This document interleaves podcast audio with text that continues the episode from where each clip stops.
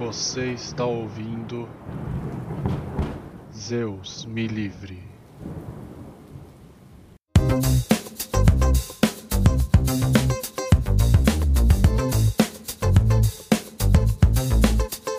Boa noite, boa tarde, bom dia! Sejam todos bem-vindos a mais um episódio de Zeus Me Livre.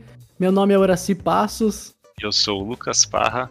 E hoje nós vamos falar sobre o inconsciente e o sagrado feminino.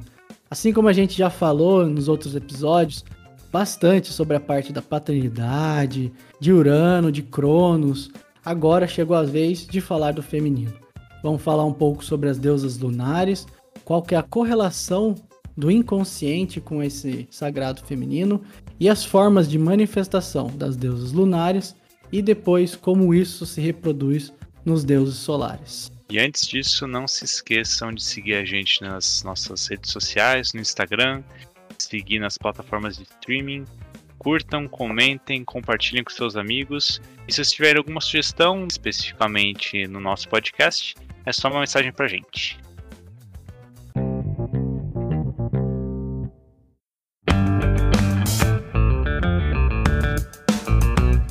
Acho legal a gente começar falando que além da criação né, convencional que a gente está usando, que é de, de Exildo, na Teogonia, que tudo vem do caos e depois as coisas são criadas por Gaia e Urano, é, a gente também tem outras versões, por exemplo, a versão de Homero, ela começa pelos deuses do mar, que é Oceano e Tétis. Então Tétis, a deusa do oceano, que aí você vai ver o mesmo símbolo já, né? Tem a ver com os mares, tem a ver com gestação.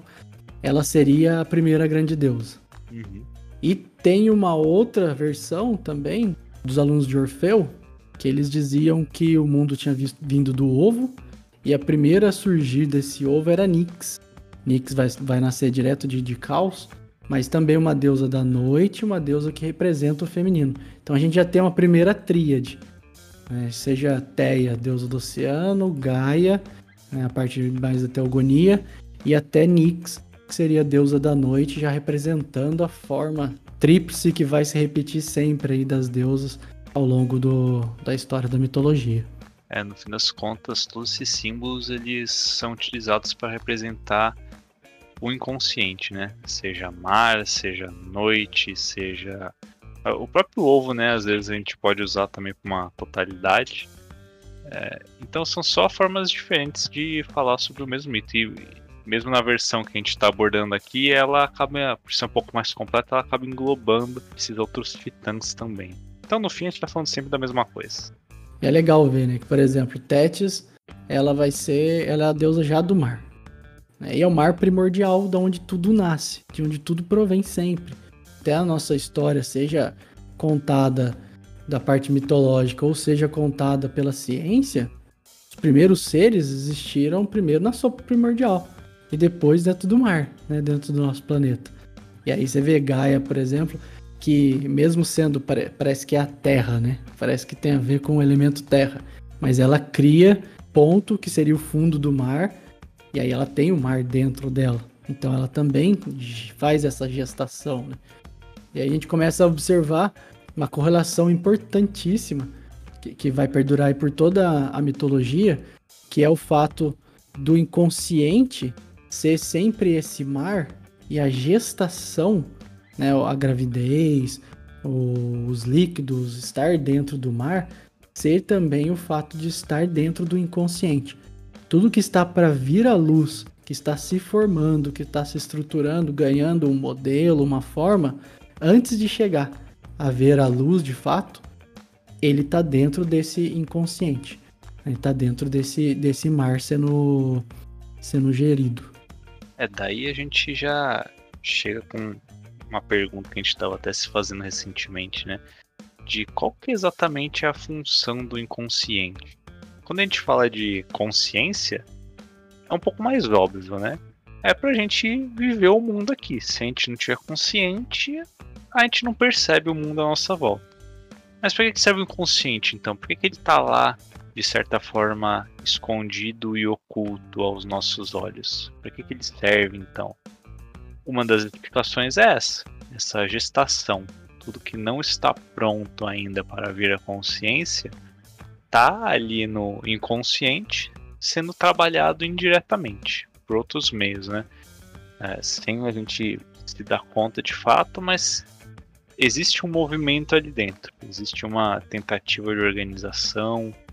E aí só quando tudo está pronto, que nem a gente comentou nos episódios anteriores, que leva um tempo, né, para você estruturar né, uma ideia, ela tá, digamos assim, em gestação dentro do inconsciente. Por isso que sempre vem essa ideia de mar, de sopa, de mãe, tudo isso é uma gestação. Ou seja, né, esse inconsciente, essa mãe, essa eterna gestação que a gente tá, ela é uma gestação dos modelos, ou seja, dessas ideias, né, buscando uma estrutura. Porque enquanto tá em gestação, ele ainda é ideia. Né, ele ainda tá como conforme o idealizado, conforme o modelo. A partir do momento que nascer, ele já não é mais aquela ideia. Né? Por quê? Porque ele já não nasce igual o modelo, ele já não é mais perfeito. A partir do instante que nasceu, ele já começa a se modificar. Então, também tem o um medo escondido aí, muito grande, que é o medo da mãe deixar de ser mãe, né? ou seja, desse, desse feminino perder a função, perder o modelo. Então, aí a gente vê uma coisa muito forte de apego aos modelos dentro desse conhecimento feminino que a gente vai poder traduzir como também apego aos desejos e também um apego daquele que está para sair da forma, né? Que a gente pode chamar assim de filho, que ele quer ser eterno filho porque ele vai ter sempre uma eterna mãe, vai estar sempre no, no aconchego do inconsciente ali que é quentinho, aquela aguinha gostosa, protegidinha, apertadinho e tal. Então, de certa forma, nem a mãe quer deixar o filho nascer, nem o filho quer nascer. Porque a partir do momento que há o nascimento, ou seja, ah, vamos, vamos traduzir para nossa linguagem aqui, sai do inconsciente, abre o olho um pouquinho e começa a ver as primeiras luzes da consciência, você já está sendo transformado. Né? E aí o medo da transformação é o medo da mudança, que é justamente aquela, aquela questão que a gente já falou em alguns outros episódios, que vai perdurar sempre é, não existe nascimento, não existe morte, só existe transformações o tempo todo. E o medo dessas transformações, que a gente traduz como medo de nascer, porque nascer é morrer, medo de perder as coisas, medo de desapegar. Então, então a gente tem uma correlação muito forte desse inconsciente com os modelos e com o desejo. É, isso tudo que você falou, ele meio que explica também o porquê que o inconsciente ele é inconsciente. Porque todo esse medo, toda essa, essa condição é, não é muito entendível pela nossa cabeça, num primeiro momento, pelo menos. Nem sempre a gente está pronto para encarar esses medos, esses apegos, essa vontade de voltar para nossa origem, né, para nossa nascença, que é uma condição mais tranquila. E por não estar pronto, isso fica inacessível pra gente. Daí, inconsciente. E qual é a forma que a gente tem então de aos pouquinhos começar a acessar cada vez mais material desse inconsciente? É repetição. É a forma pela qual a gente aprende tudo nesse mundo, basicamente. É vivendo as mesmas experiências, ou pelo menos o mesmo tipo de experiência, né? Os mesmos sentimentos, as mesmas medos, os mesmos anseios, várias vezes seguidas, até você começar a entender o que está por trás daquilo. Qual medo que está tá por trás disso, se é uma ignorância, se é algum desvio de caráter seu. Isso começa a aparecer de forma bem paulatina com a repetição. Cada vez que você repete aquilo, você percebe uma pontinha a mais. E aí, quando toda a estrutura lá estiver pronta, tiver força suficiente para suportar essa nova consciência de si mesmo, aí que você percebe o que está acontecendo. A gente começa a ver, usando termos né, da psicanálise, que a gente fala que o ego é sempre infantil. Ele é sempre infantil porque ele quer ser sempre essa criança.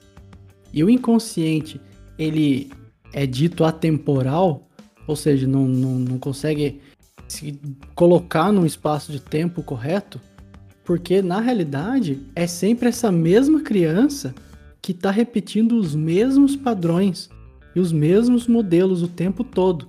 E ela vai se conscientizando, igual o Lucas falou, ela vai se conscientizando aos pouquinhos, em ciclos e ciclos quase infindáveis de repetições, até que ela consegue fazer o movimento de enxergar. E aí esse movimento de enxergar é a consciência, e aí com isso ela vai amadurecendo aos poucos.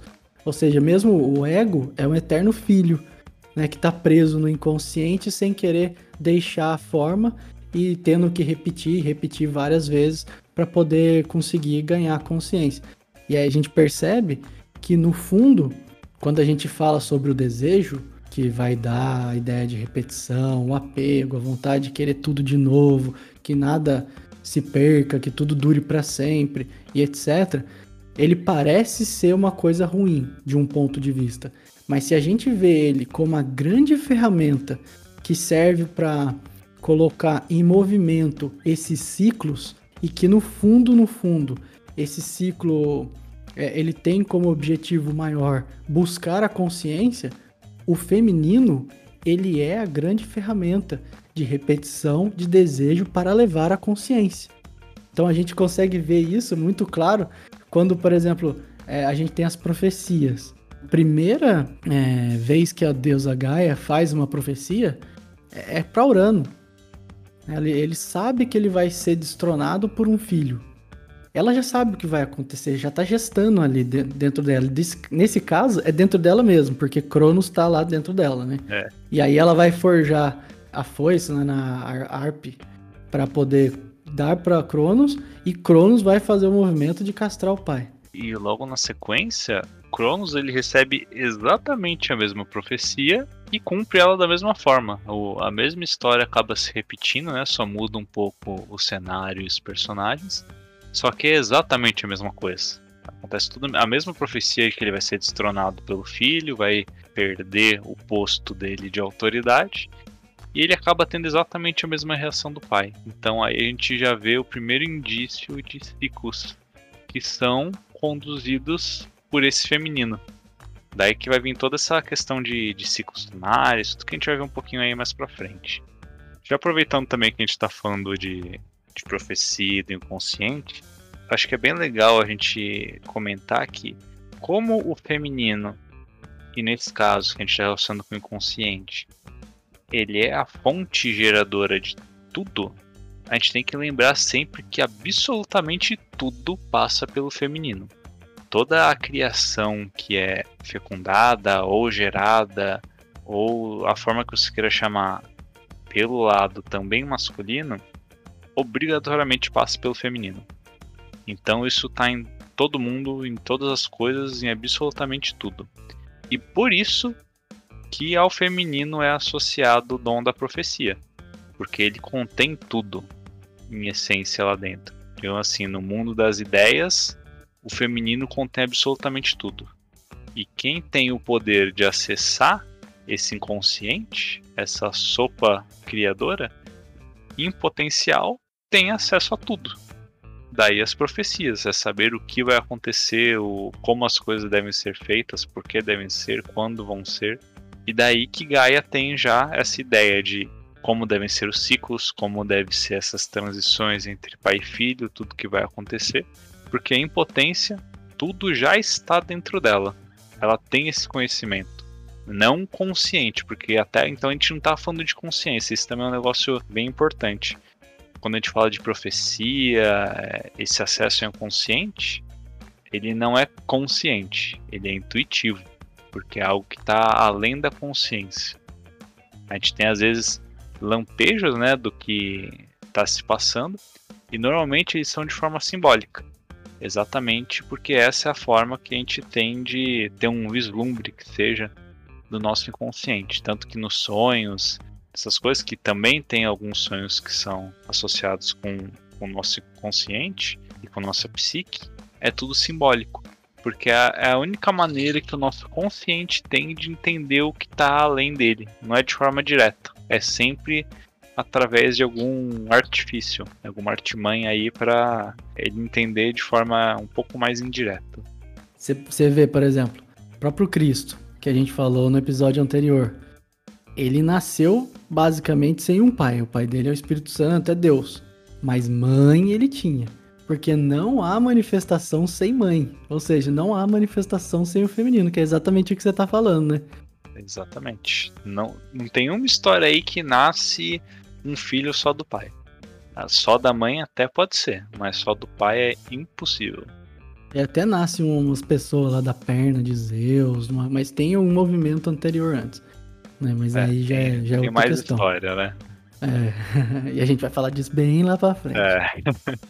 Mas, por exemplo, dentro dessa questão de ciclos, a gente consegue ver que Urano, ele deixava os filhos, sabendo da profecia, ele tentava fugir dela e ir ao encontro dela, né?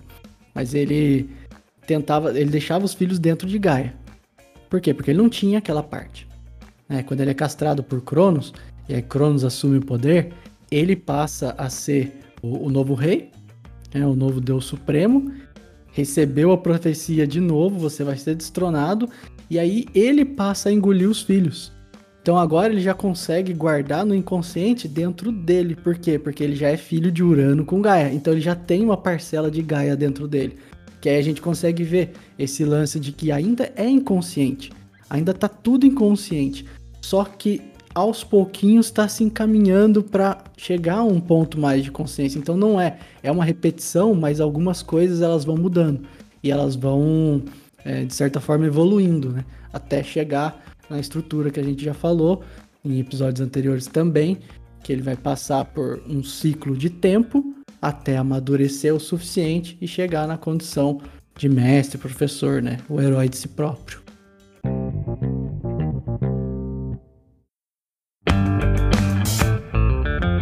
Uma coisa que eu vou falar agora, que nosso público feminino vai adorar, é mas igual a gente estava falando no bloco anterior, nada existe de fato sem passar pelo feminino. E isso tanto é fato que a gente vai ver que os primeiros deuses solares a nascerem, né, que é Hélio e Apolo, eles já nascem bem lá na frente da nossa história. Eles já nascem quase no período da titanomaquia, que é a guerra que vai ter entre os olimpianos e os titãs, onde Zeus derruba Cronos. É, ou seja, já é lá na frente. Mas tudo o que aconteceu até essa fase, tudo isso que a gente está contando dos pré-olimpianos, a história de Gaia, Urano, toda a sequência de Cronos e esses outros deuses ao redor, tudo isso que aconteceu, você não tem a manifestação de nenhum deus solar.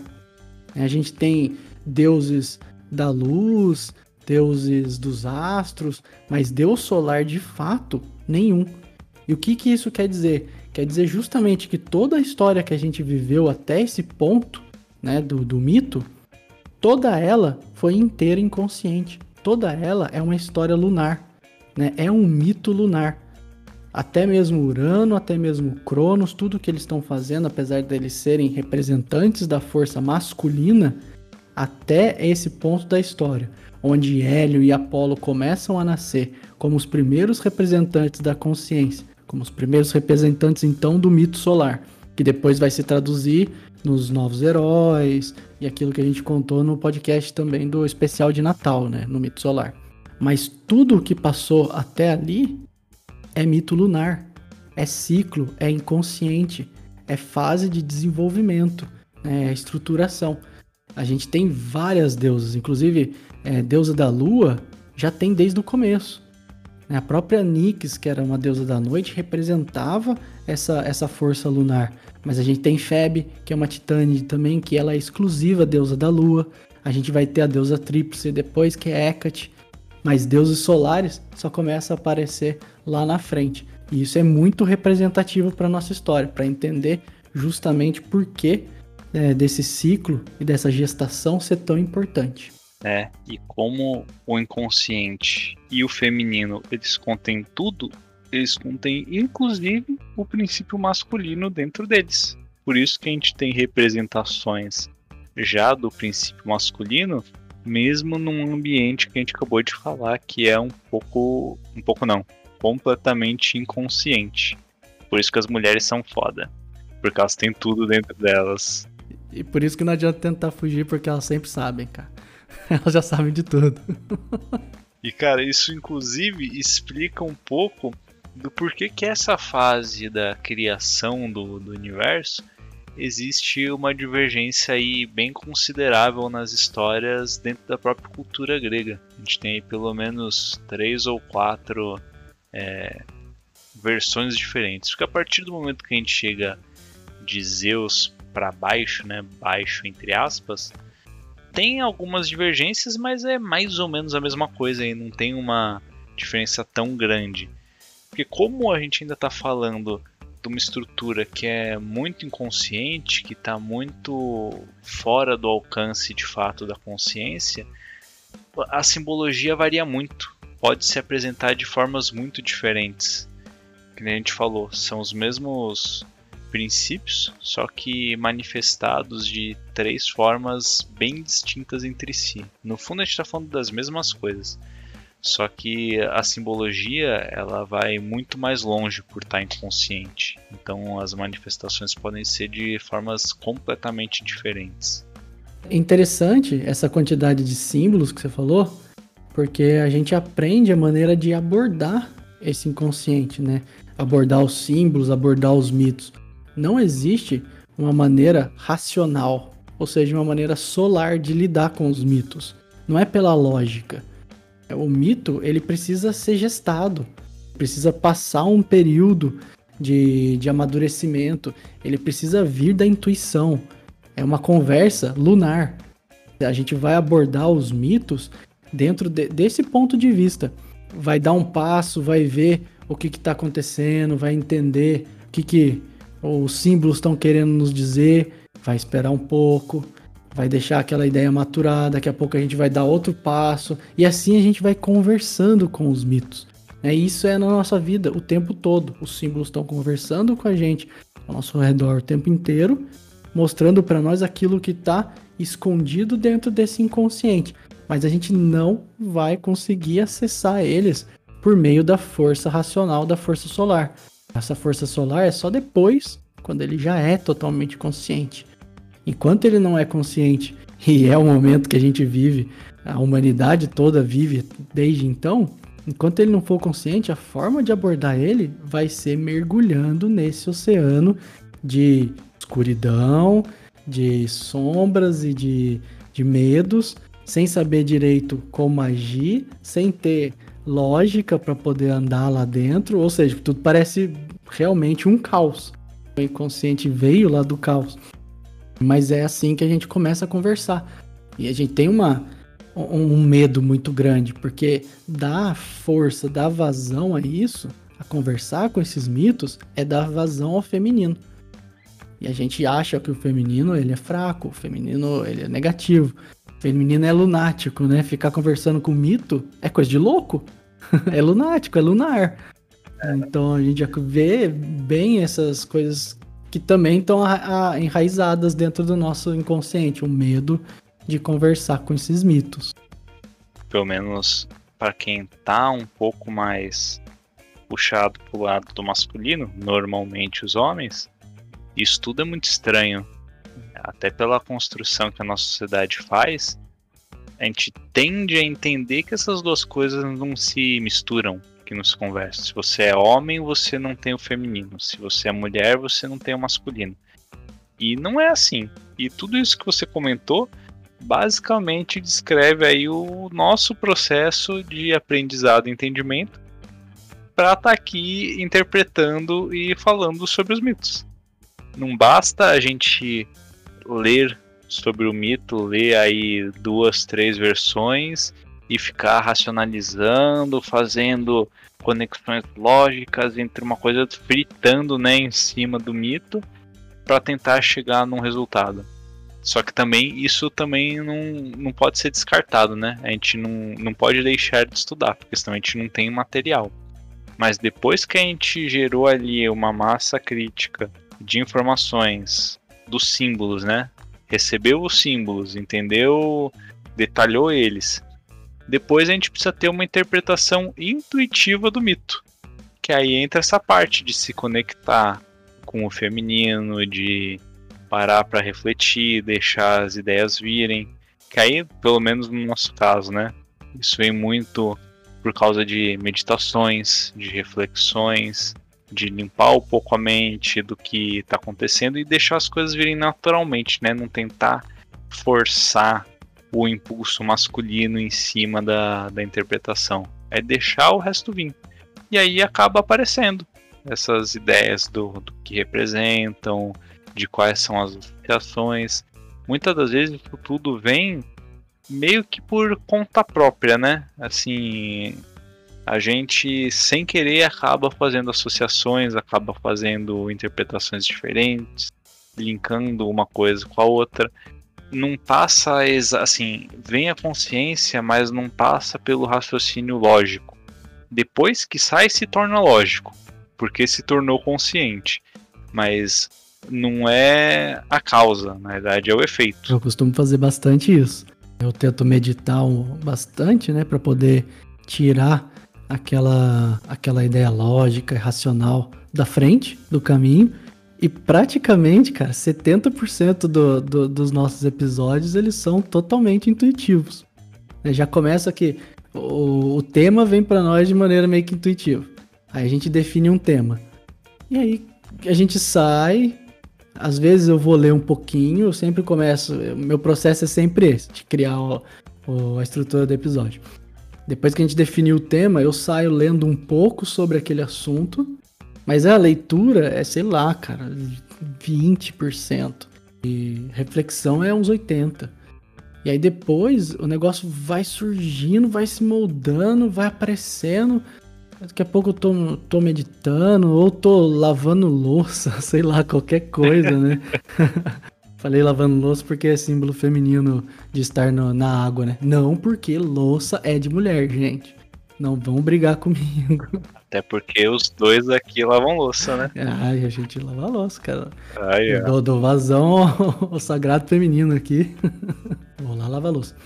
Mas sim, lavar louça também é um ótimo momento para você desligar um pouco do, do racional, tá em contato com o elemento água, né? E aí essa intuição vem.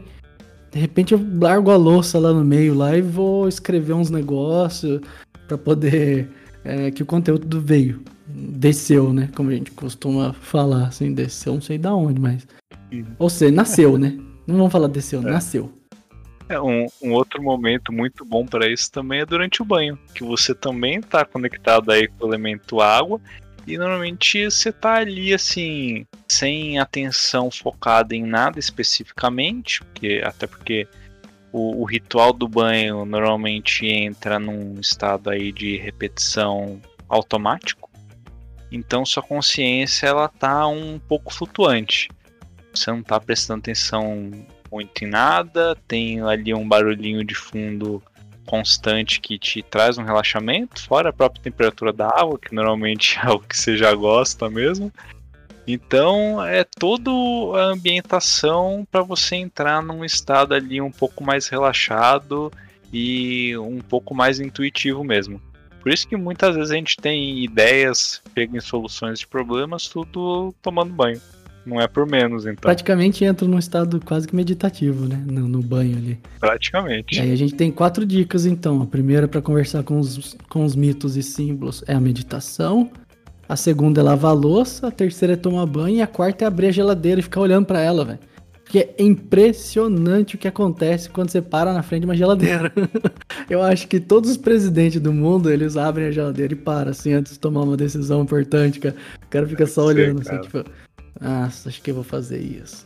Você já reparou? Mas é pior que é. Ou pra esquecer as coisas também, né? Se você quer esquecer de alguma coisa, abre a geladeira, porque parece que funciona pros dois lados. cara, mas aí a gente já dá uma bela de uma dica de como funciona a nossa cabeça, né? Quando você quer lembrar de alguma coisa, não adianta você querer ficar forçando se lembrar daquilo. Na grande maioria das vezes isso não funciona, porque está querendo o impulso masculino, né, a, a ação, tá querendo se sobrepor sobre uma informação que não tá no consciente, ou seja, tá no inconsciente. E esse caminho não funciona. Por mais que você tente, né, o, o impulso masculino de fato, ele não se sobrepõe ao feminino. Agora, se você pegar assim, ah, ah quero lembrar de tal coisa, e você só joga isso na sua cabeça e deixa lá, e vai fazer outra coisa. Cara, não dá cinco minutos você lembra o que você precisava. Se você não forçar é, a tentativa dessa lembrança, na realidade você lembra muito mais rápido. É inacreditável. Tentem aí pra vocês verem e mandem pra gente aí se tá funcionando mesmo, mas funciona.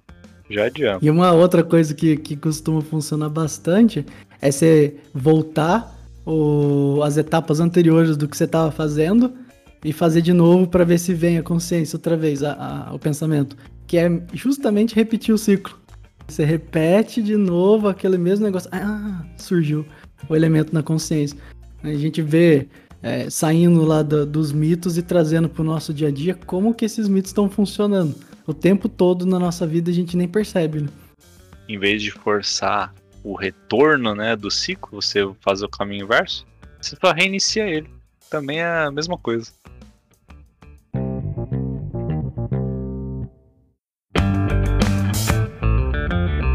Mas agora esse é, esse inconsciente, esse feminino, ele é bem assustador, né?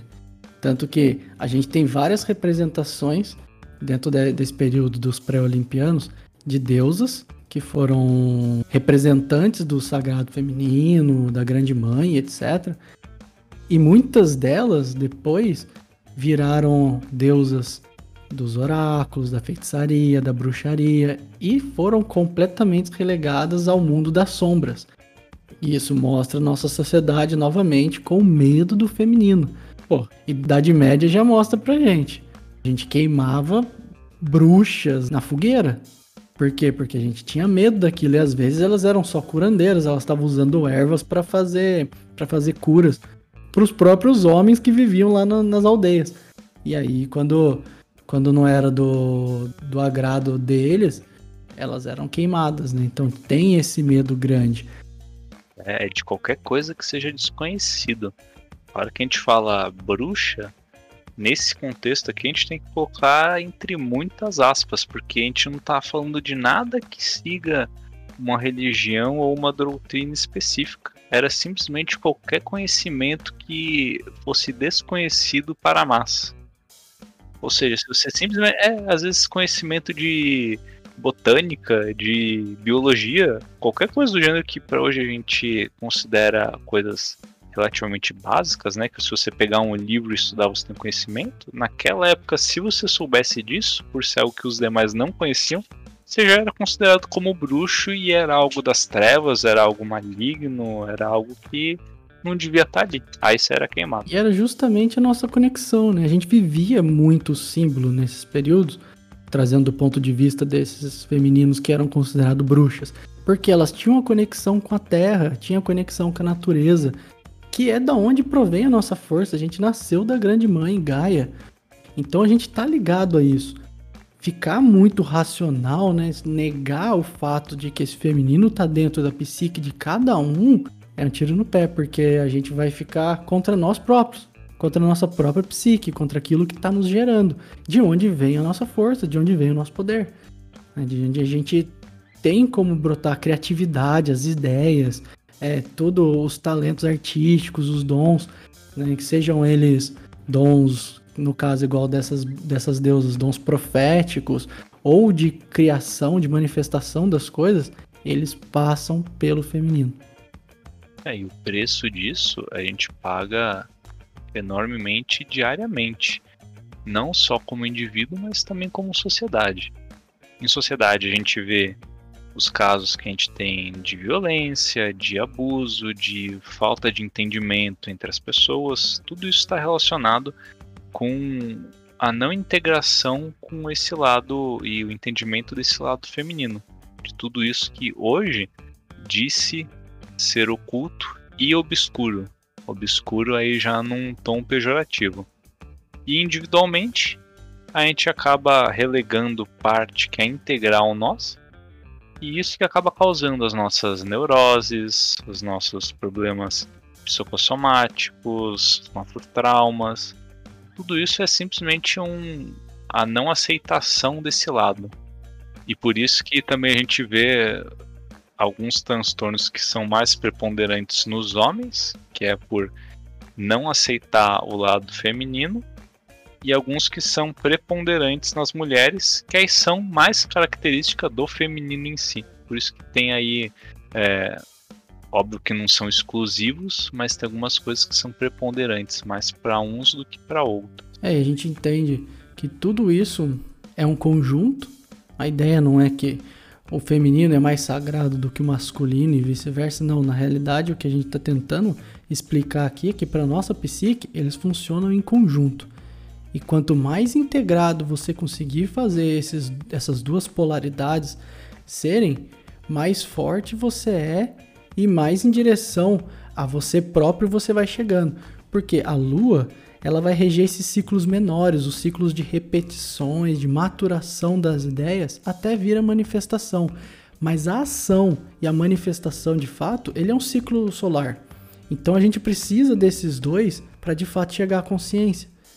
É, hoje a gente tem um mar imenso de inconsciente que é muito maior do que a consciência em si, mas é para onde a, a, humanidade toda precisa caminhar.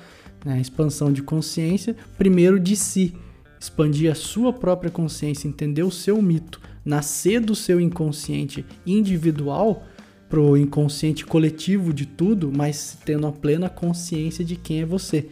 E aí você vai poder abrir várias, várias vertentes, né? Como a gente falou, o fato de você estar tá imerso no inconsciente, mas agora de maneira mais consciente, vai te dar muito mais autoestima, equilíbrio emocional, você vai poder lidar com as situações adversas do dia a dia, você vai ter mais maturidade, você vai ter equilíbrio, porque você é você. E você só vai ser você integrado quando conseguir juntar né, força lunar e força solar. Acho que esse seria a grande mensagem desse episódio aqui. Bom, pessoal, é isso aí. O episódio de hoje a gente falou bastante sobre lua, sobre inconsciente, sobre os aspectos femininos. Então, se vocês gostaram, curtam a gente, curtam nosso episódio, compartilhem com seus conhecidos, com seus amigos, com a família, com todo mundo que vocês acham que precisem se conectar um pouquinho mais com o lado feminino deles. E sempre lembrando que se vocês precisarem de alguma ajuda com algum assunto individual, particular de vocês, a gente está sempre aqui à disposição para fazer alguma sessão de psicoterapia com vocês, auxiliar nas questões e nos problemas do dia a dia também. E é isso aí. Espero que tenham gostado. Se vocês tiverem mais sugestões, ideias, comentários, feedbacks, podem sempre mandar pra gente que são muito bem-vindos. Meu, meu lado masculino tá maluco porque a gente não seguiu nada do roteiro que a gente tinha definido para esse episódio. Falando inconsciente, ele foi completamente inconsciente. Cara, estamos falando de lua aí feminino, é intuição na veia, né? Bem seguro. É. E cara, queria que a gente botasse tudo que a gente falou aqui na prática, hein? A gente tava feito. É, vale lembrar que a gente tá ensinando o caminho, mas nós estamos caminhando também, né? Porque se fosse fácil, eu não tava fazendo os Deus me livre. Isso aí, pessoal. Espero que vocês tenham gostado e a gente se vê na próxima, então. Tchau!